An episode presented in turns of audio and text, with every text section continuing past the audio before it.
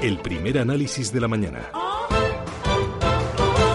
El precio del alquiler sube un 9,6% en julio por el tirón de la costa. Se consolida el arrondamiento. Canarias, Baleares, Madrid y Barcelona lideran el encarecimiento de los arriendos, el tercero mayor de la historia.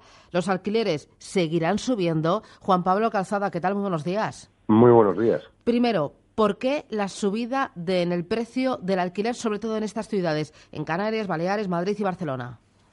Pues yo creo que tiene que ver en, las zonas turísticas eh, por el tema del turismo y en las grandes ciudades pues por un poco por el cambio de los hábitos de, la gente joven que ahora es más propensa a alquilar que a comprar, ¿no? Que eso es un, cambio importantísimo en, España, ¿no? Que siempre tradicionalmente todo el mundo ha, vivido pensando en comprar su casa eh, contra todo, contra todo y ahora mismo, bueno, pues parece que la nueva generación o las generaciones más jóvenes sí que ven eh, una posibilidad en vivir de alquiler y no comprar nunca una vivienda. ¿no? Eh, ¿Los precios van a seguir subiendo los del alquiler? Pues es posible, porque en un mercado de, vivienda como el español, en el cual la tasa de posesión está cercana al 85% de, de las viviendas existentes, el 15% restante es muy bajo. Y entonces, eh, en cuanto hay un poco de tensión, porque ha cambiado la preferencia, por ejemplo, tradicional de los españoles de posesión de vivienda alquiler, pues genera tensiones. ¿no? Eso por un lado. Y luego por el otro, que los grandes paquetes de viviendas y activos inmobiliarios que han comprado los grandes fondos en los últimos eh, años no han sido para sacarlos al mercado, sino simplemente para estar un poco sobre ellos en tanto se recupera la situación económica y el precio de la vivienda y luego revenderlos. Por lo tanto, hay mucho, mucho, mucho, vamos, muchas viviendas que no están tampoco en el mercado de alquiler y eso produce más tensiones, más fricción y por eso tenemos esas subidas. Y las subidas son todavía más importantes en algunas zonas donde el turismo está también presionando con ese boom del alquiler turístico. Sí, pero no es, eh, bueno, tiene mucho que ver también con la política de tipos de interés cero, ¿no? O sea, llevamos ya demasiado tiempo con, con un rendimiento nulo o incluso negativo de, de, las inversiones en renta fija y entonces hay mucha gente que sí que tiene eh, suficiente dinero para comprar una vivienda y dicen, bueno, pues para que me dé un 0,0 no se sabe cuánto el banco, pues yo compro una casa y la alquilo, ¿no? Y eso también está, eh, yo creo que produciendo algún tipo de fricción, ¿no? En los precios y como el precio está subiendo algo, pues también sube el alquiler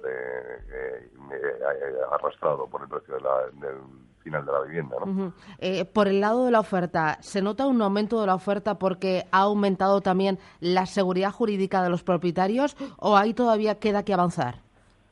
Eh, la seguridad jurídica, pues la verdad es que es un poco compleja en España, ¿no? hay que pensar que cuando se te mete una familia de ocupas y, y estos tienen por lo menos tienen una, eh, menores a su cargo, te puedes encontrar en un proceso de hasta cuatro y cinco años para poder eh, recuperar tu vivienda. Entonces hay, hay problemas en, ese sentido también y bueno, pues hay que, hay que reorganizar bastantes cosas en el mercado de alquiler de España, ¿no? O sea, hay que pensar que el mercado de la vivienda español está muy dirigido a la compra y parece que las tendencias de, las personas y de las empresas están haciendo que este cambie un poco hacia el alquiler, que es eh, un poco eh, estamos un poco en el extremo. De, posesión, junto con Italia y algún que otro país más a nivel mundial.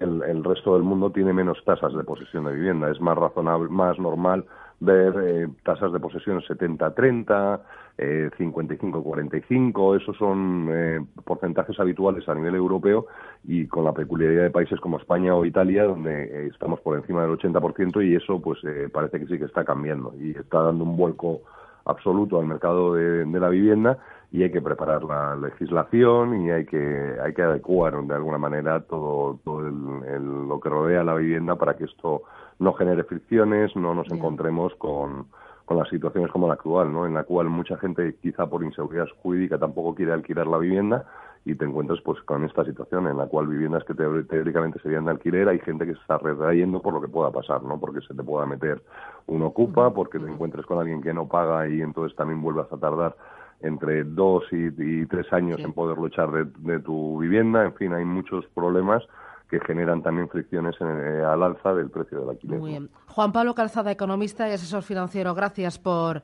analizar con nosotros este importante dato. Que tengas buen día y buen puente. Gracias. Buen día. Adiós.